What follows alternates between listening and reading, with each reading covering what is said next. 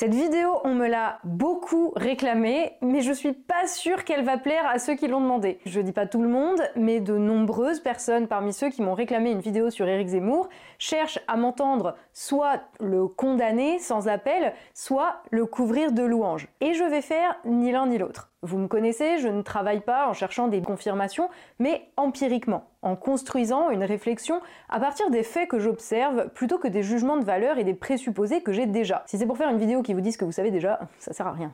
Bonjour, je suis Tatiana Ventose et je vous souhaite la bienvenue dans cette vidéo garantie 100% sans a priori, mais avec un avis quand même sur le phénomène Éric Zemmour. À moins que tu ne vives dans une cave depuis 20 ans, tu as forcément entendu son nom, comme synonyme de raciste condamné pour incitation à la haine pour certains, comme voix déplorant la décadence de la France et de ses valeurs pour d'autres, et plus récemment comme potentiel candidat sismique à la présidentielle qui fait trembler aussi bien la droite que la gauche. Crédité de 15% dans les sondages, voire même présent au deuxième tour, sans même être candidat, il interroge, il fait peur, il fait rêver, mais il ne laisse personne indifférent. À la demande générale, j'ai donc cherché à comprendre ce phénomène politique nommé Zemmour. Et pour tout vous dire, ça a été extrêmement compliqué. Pourtant, c'est ni le bagage théorique, politique ou historique, ni a priori euh, la comprenette qui me manque pour cerner le personnage. J'ai lu ses bouquins, au moins en grande partie, j'ai regardé un certain nombre de ses interventions, de ses entretiens, je comprends ses références, je comprends quand il parle, il s'exprime dans un langage simple, compréhensible, aussi bien à l'oral qu'à l'écrit. Et c'est bien ça le problème, c'est qu'il donne l'impression d'être clair sur ce qu'il pense, Sauf que euh, non, quand on creuse un petit peu plus loin que ce qu'on vient juste d'entendre sortir de sa bouche, eh bien on se rend compte qu'il est contradictoire dans son discours. Je parle pas de discours au sens de euh, une de ses prises de parole, mais de son discours au sens global. Quels mots-clés il utilise? Quelles références il mobilise? Où veut-il en venir? Bref, quel est le fond de sa pensée? Et la réponse est difficile à trouver. Un exemple, si je vous trouve un extrait censé prouver qu'il est pro-Union européenne, comme celui-ci par exemple. Frexit ou pas Frexit, c'est vous qui commencez et Michel vous donnera la contradiction. Alors, euh, pas Frexit. Vous allez me sortir la conclusion de son dernier livre qui insinue le contraire. Il faut remettre les juges français et européens et les commissaires bruxellois à la place qu'ils n'auraient jamais dû abandonner au service des peuples et des nations, seule base de la démocratie. Si je vous dis qu'il est anti-Union européenne, vous me trouverez une interview où il dit le contraire, que la France ne peut plus rien faire sans l'UE, parce qu'on est devenu un pays de losers. Et oui, c'est en substance ce qu'il a exprimé lors de sa discussion récente avec Michel Onfray. Pas Frexit. Et je m'explique tout de suite. Je pense que nous ne sommes pas l'Angleterre. Nous avions cette confiance en soi pendant des siècles. Stendhal raconte que le français de 1800 se croit au-dessus du monde et que son complexe de supériorité ne ressemble qu'à celui du romain de l'Antiquité. Donc c'est vous dire qu'on a connu ça. Mais nous ne sommes plus ce peuple français-là, malheureusement. Et moi, je le regrette encore plus que beaucoup. Si je critique ce qui semble être sa pensée, en tout cas ce qu'il exprime à un instant T, je vais m'exposer à ceux qui trouveront un passage média ou un passage de son livre prouvant qu'il pense exactement le contraire de ce que j'ai critiqué et me diront que sur le fond, euh, je suis d'accord avec lui. Et ce sera vrai, il aura dit le contraire ailleurs. Je vais me permettre la blague, Zemmour c'est un petit peu comme le Coran, tu trouves de tout et son contraire, et tu peux avoir des gens qui se prennent la tête dessus pendant 1400 ans qui seront pas d'accord à la fin. C'est fou, mais même ces références sont utilisées de manière contradictoire. Dans son livre, rien que ça, on a à la toute première page une référence à son public qu'il qualifie de sans culotte chantant à Saïra Saïra. On peut donc supposer l'hommage positif et page suivante, j'avais raconté et analysé le moment 1789, je vivais et endurais le moment 1793. Référence négative à 1793 qui est pourtant probablement le moment où les sans-culottes ont eu le plus d'influence sur la politique. C'est d'ailleurs la raison pour laquelle la droite condamne 1793 comme le summum de la dictature. Mais c'est un autre débat. Simplement cette référence historique sur les deux premières pages de son livre montre bien comment il joue avec les symboles pour leur faire dire ce qu'il veut. Et ici, littéralement, tout son contraire. Éric Zemmour, héros de la Révolution, Éric Zemmour, victime de la terreur. Et encore une fois, je vous parle des deux premières pages de son livre, même pas de ce qu'il dit dans des interviews différentes à des publics différents. Et le problème, c'est que ce qu'il pense, ou en tout cas ce qu'il exprime, a l'air d'être soumis aux aléas du lieu où il s'exprime et devant qui il parle? Il peut se revendiquer aussi bien de l'héritage gaulliste que pétainiste, et in fine ne donne rien aucune prise à l'analyse. Alors vous me direz, si, il y a quand même un sujet qui ressort.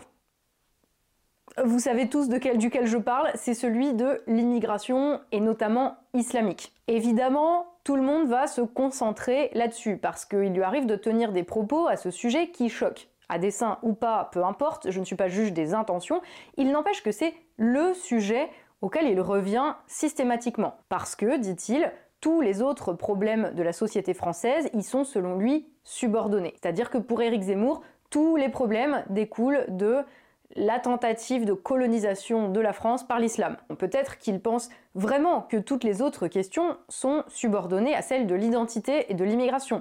Mais politiquement, je peux pas m'empêcher de me dire que ça s'apparente à un leurre. Ça évite de parler du reste. C'est comme s'il utilisait le sujet de l'immigration pour cristalliser le débat, comme on met, tu sais, un paratonnerre afin que la foudre frappe dessus et épargne du même coup tout le reste.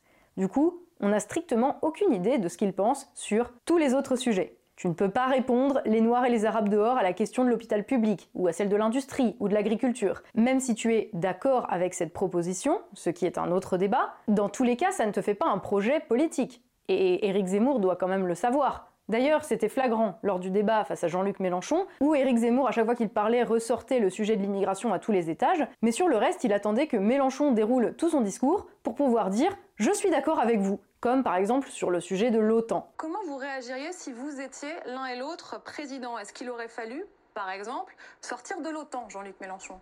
Moi, c'est ma position constante. Je pense que nous n'avons rien à faire dans cette alliance militaire. J'aurais dit la même chose, je dis ça depuis des années aussi. Je pense que l'OTAN aurait dû se dissoudre en 1990 quand l'URSS a disparu et quand le pacte de Varsovie a disparu. Nous sommes tout à fait d'accord là-dessus. Et finalement, Mélenchon, dans ce débat, a été utilisé pour remplir le vide de la pensée de Zemmour sur tous les sujets qui ne touchaient pas à l'immigration. Et je dis bien le vide, car Éric Zemmour ne donne rien. Rien ne se dégage de ce qu'il pense maintenant, sinon une sensation de c'était mieux avant, une espèce de nostalgie des années 60 de son enfance, il le dit clairement même dans son livre, hein, de la France des 30 glorieuses. En d'autres termes, il manque un programme, quelque chose de constructif. Parce que dire aujourd'hui ça ne va pas et voici pourquoi, selon Zemmour, les Noirs et les Arabes, qu'on soit d'accord ou pas d'accord, ça ne te fait pas, dans tous les cas, un projet. Ce qui est quand même ce qu'on attend d'un candidat à la présidentielle. On y vient. Parce que même là-dessus, c'est extrêmement compliqué d'analyser le discours de Zemmour. Si je vous dis la vérité, à savoir que, en termes de fond, il n'y a rien, je n'ai rien trouvé, j'ai cherché à comprendre sa vision politique et je suis resté sur ma faim. Si je vous dis ça, Certains vont me rétorquer, comme ils l'ont déjà fait, que c'est normal, parce que, Éric Zemmour n'étant pas encore candidat, il faut encore attendre pour connaître le fond de sa pensée et de son programme. Le mec, ça fait 20 ans qu'il est sur les plateaux télé, il se comporte comme un candidat à la présidentielle, mais on ne sait pas ce qu'il pense. C'est quand même bizarre. Quand j'ai réalisé ça, j'étais quand même un petit peu ennuyée parce que comment est-ce que j'allais bien pouvoir faire une vidéo d'analyse politique sur un sujet qui ne donne rien à analyser? Alors du coup, je me suis dit que peut-être je posais pas la question comme il fallait. Car comment se fait-il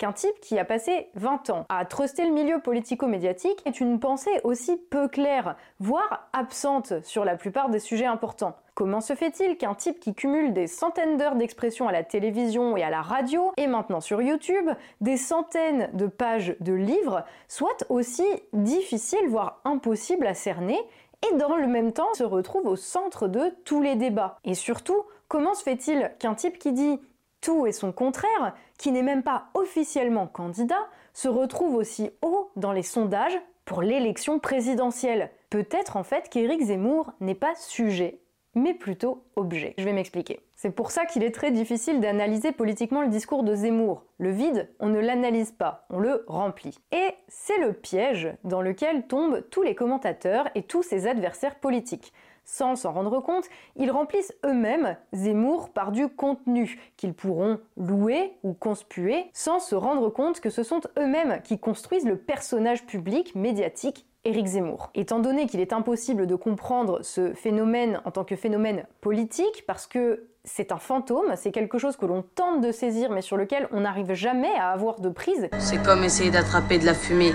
essayer d'attraper de la fumée avec les mains. Eh bien, c'est à l'objet médiatique qu'il faut s'intéresser. Et là, tout de suite, ça devient beaucoup plus tangible. En linguistique, on distingue le signifiant et le signifié. Le signifiant étant le mot ou l'image ou le symbole ou le dessin, et le signifié son sens, ce qu'il évoque. Par exemple, si je vous dis un chat, vous allez avoir dans la tête une image mentale d'un chat. Le mot chat est le signifiant et l'image qui se forme dans votre tête, c'est le signifié. Et si je vous dis chat, on va tous avoir, à quelques différences près, la même représentation du bestiau, quatre pattes, des moustaches, des oreilles pointues et très mignon. Maintenant, prenons un mot, un signifiant comme liberté. Tout de suite, c'est plus compliqué. Ça va nous évoquer des choses totalement différentes. Comme un vase, le mot, le signifiant, contient un sens, le signifié, qui varie selon les personnes. Et il y a des mots ou des symboles dont le sens est beaucoup beaucoup plus variable parce qu'il renvoie à quelque chose qui n'est pas très concret ou qui peut être rempli par la personne qui l'a créé. Je vais vous prendre l'exemple de Mickey Mouse. Mickey a renvoyé à différentes images mentales à travers les époques. Au début, euh, une mentalité un peu raciste, puis il était anti-nazi, puis maintenant euh, complètement woke. Vous voyez bien que le signifiant Mickey renvoie à des sens différents. Ici, carrément contraire selon les individus et les époques. Eh bien, c'est le principe de ce que l'on appelle un signifiant flottant, voire un signifiant vide. Je ne vais pas vous emmerder avec les détails linguistiques, mais disons que Zemmour, qui maîtrise la langue française et son histoire, ne peut pas ne pas être au courant de l'effet sur son auditoire des mots, des concepts, des références, des symboles, bref, de tous les signifiants qu'il mobilise. Il sait très bien par exemple, que lorsqu'il réhabilite Pétain en le repeignant en sauveur de nombreux juifs français, cela va choquer, parce que pour 99% des Français, le signifiant Pétain est associé à une période de dictature, d'occupation nazie, de tickets de rationnement et de manque de nourriture, et de mort et de torture de gens pour leur religion ou pour leurs idées. Il sait aussi très bien que lorsqu'il fait une vidéo Twitter devant la maison du général de Gaulle le 18 juin, pour lui rendre hommage, le signifiant de Gaulle le 18 juin va rappeler à tout le monde le fameux appel du 18 juin, les glorieux moments de la France résistante contre la capitulation et la collaboration du maréchal Pétain. Et on voit ici comment des signifiants opposés sont utilisés par Éric Zemmour. En fait, c'est sa stratégie. C'est une manière, en gros, de faire parler les cons, si j'ose dire, qui vont hurler chaque fois qu'il ouvre la bouche. D'abord parce que c'est honteux de dire du bien de Pétain, puis parce que c'est honteux de faire référence au général de Gaulle alors qu'on a dit du bien de Pétain juste avant, et comme ça jusqu'à plus soif. Ça fait parler les médias qui peuvent écrire 18 000 articles de fact-checking et 12 millions de caractères sur pourquoi Éric Zemmour a tort mais pas complètement. Ça fait que ses soutiens vont passer beaucoup de temps à expliquer que oui, il a dit ça, mais en fait, il voulait dire autre chose. Et ça fait flipper ses adversaires qui se chargeront de faire le reste de sa publicité en le dénonçant. Et tout ça sans qu'il ne donne jamais le fond de sa pensée. C'est une opération de publicité qui utilise tous les ressorts que peuvent lui offrir les pulsions humaines. C'est très fort. Et tout ça, bien sûr, il en joue, afin d'être au centre du débat, l'objet dont on parle pendant le plus longtemps possible. Ça commence par des collages d'affiches dans différentes villes de France, de manière ciblée, pour donner l'illusion que la France entière l'attend comme sauveur, alors que concrètement, au moment des collages d'affiches, euh, tu connaissais beaucoup de gens euh, qui étaient fans de Zemmour et qui étaient prêts à aller euh, coller des affiches pour le convaincre d'être candidat?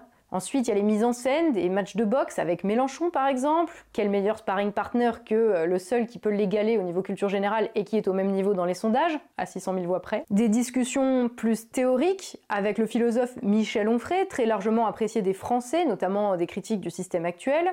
On pensera à la tournée de son livre qui est à mi-chemin entre la séance de dédicace euh, et euh, le moment pour aller à la rencontre des Français tel un candidat, faire des discours de campagne sans toutefois être candidat. Ce jeu de cache-cache avec l'Elysée, les sondages qui le donnent de plus en plus haut, discuter sur les plateaux télé avant même que les instituts ne les publient officiellement. On pensera à la couverture de Paris Match révélant sa liaison supposée avec sa chargée de communication, encore une polémique, encore une raison de parler de lui, et toutes les anecdotes de son livre où il raconte ses rencontres avec tous les puissants des milieux politiques, médiatiques, tous les gens influents, tous les gens connus qui, un à un, en se faisant soit aide, soit obstacle, l'adoube finalement dans le rôle du héros avec la France comme toile de fond, la France simple décor du voyage héroïque d'Éric Zemmour à travers l'histoire. Et tout le monde, dans un besoin de remplir la politique qui est devenue simplement de la politique spectacle de contenu, va investir ses propres représentations dans le signifiant Zemmour. Tout le monde mord à l'hameçon et se déchire. Quand ils ont épuisé un appât, les poissons rouges passent au suivant, en oubliant ce qui les avait agités la minute d'avant, quel sondage avait donné qui vainqueur ou quelles affaires croustillantes se sont abattues sur n'importe quel challenger,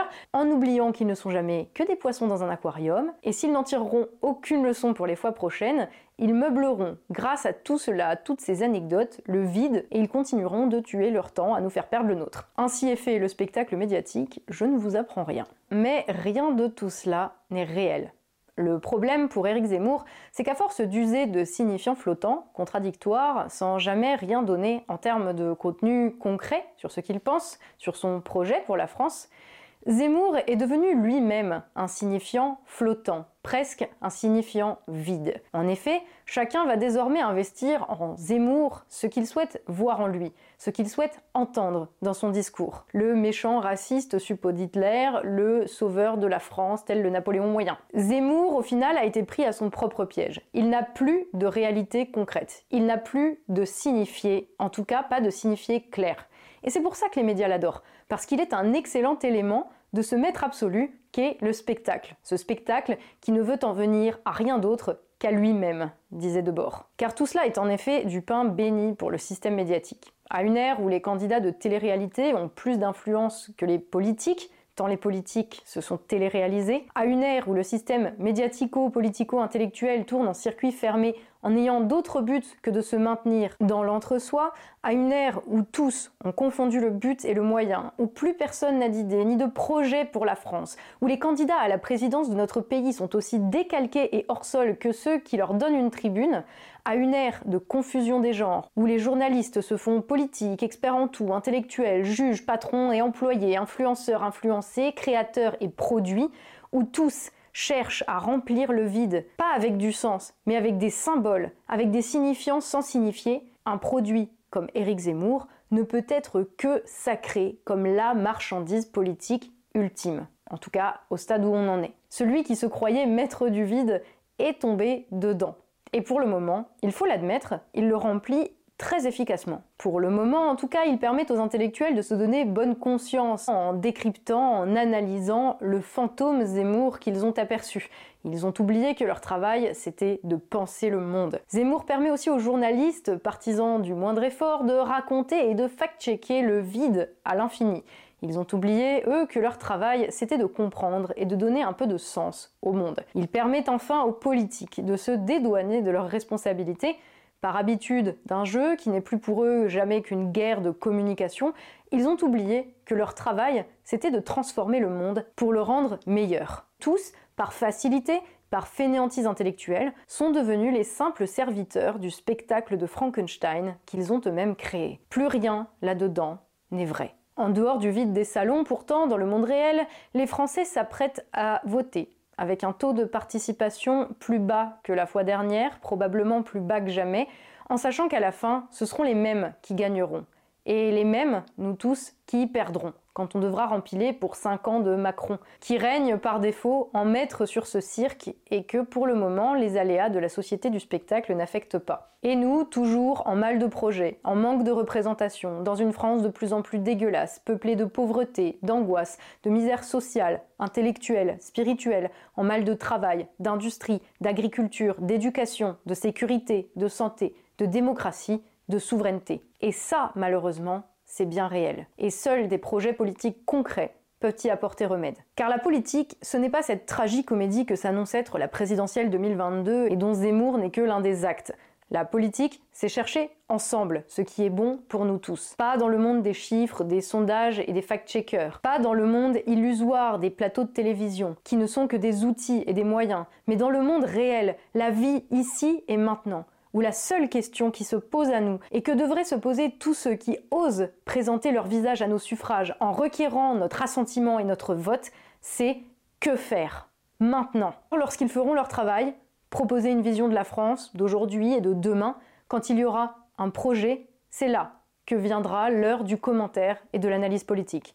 Alors on pourra passer du temps à décortiquer ce qu'ils veulent dire derrière la communication. Mais pour le moment, chez Zemmour comme chez tous les autres candidats, Derrière la com, c'est le néant. Ils s'en rappelleront peut-être à la prochaine explosion d'un peuple qui, à défaut de solutions portées par ceux dont c'est le travail, sortira sur les ronds-points ou les places publiques pour revendiquer son dû la maîtrise de son destin. Ce jour-là, l'objet Zemmour nous paraîtra bien loin.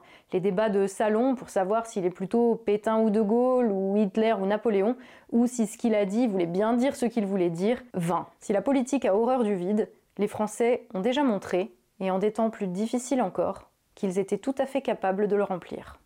Merci à tous d'avoir suivi cette vidéo, n'hésitez bien sûr pas à en discuter et à en débattre dans les commentaires. J'en profite pour répondre d'avance à certains commentaires dont je sais déjà qu'ils vont me reprocher précisément de dire que les politiques ne proposent rien alors que moi-même je ne propose rien. Et j'y réponds d'avance parce qu'ils me la sortent à chaque publication, à chaque vidéo et à chaque fois que j'ouvre la bouche. Donc voici ma réponse. Contrairement à certains, je ne suis pas candidate à la présidentielle 2022 et mon travail est un travail d'analyse et d'explication.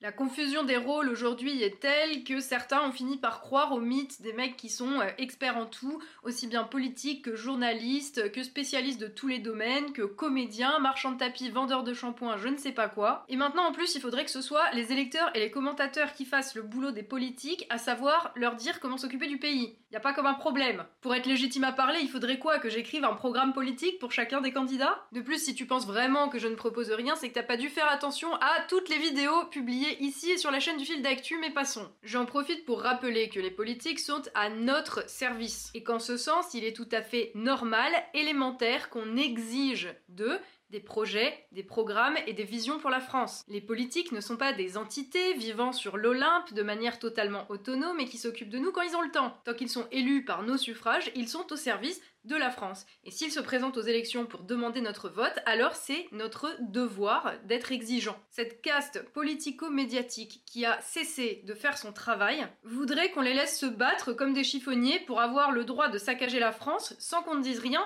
parce que quand même on exige d'eux, mais nous on propose rien. Mais c'est leur rôle, c'est leur devoir. Le nôtre, par contre, c'est de les pousser au cul par tous les moyens possibles. Les Français ne sont pas des losers comme le sous-entend Éric Zemmour, ce ne sont pas des moutons comme le sous-entendent beaucoup trop de monde dans ce pays, et ce ne sont pas des endormis comme on peut le lire à tous les coins d'internet. Ce ne sont pas les Français qui sont le problème. Et si certains sont convaincus du contraire, je leur suggère qu'au lieu de s'en plaindre sur les réseaux sociaux, qu'ils fassent ce qu'ils passent leur temps à reprocher aux autres de ne pas faire, se bouger les fesses. Et à défaut, se barrer pour laisser les honnêtes gens s'occuper de ce pays. La France, comme disait l'autre, tu l'aimes ou tu la quittes. Nous ne sommes pas responsables de la médiocrité politique et intellectuelle ambiante. Nous, on fait ce qu'on peut, une fois fait ce qu'on devait faire. Quand on prend ses responsabilités, la suite se construit d'elle-même. Et tant pis pour ceux qui ne les prennent pas on prenne qui voudra. Sur ces bonnes paroles, d'ici la prochaine vidéo, je vous invite à me suivre sur tous les lieux d'activité de la société du spectacle, si ce n'est pas déjà fait, les réseaux sociaux, Instagram, Twitter et Facebook. Je vous invite également à vous abonner à la chaîne si ce n'est pas déjà fait et à activer la cloche pour ne rater aucune nouvelle publication. Vous pouvez également bien sûr vous abonner à la chaîne du fil d'actu et soutenir mon travail sur Tipeee. Je remercie d'ailleurs très chaleureusement tous les tipeurs qui me permettent de faire ce travail sans qu'une boîte de production ou euh, des annonceurs publicitaires ne me dictent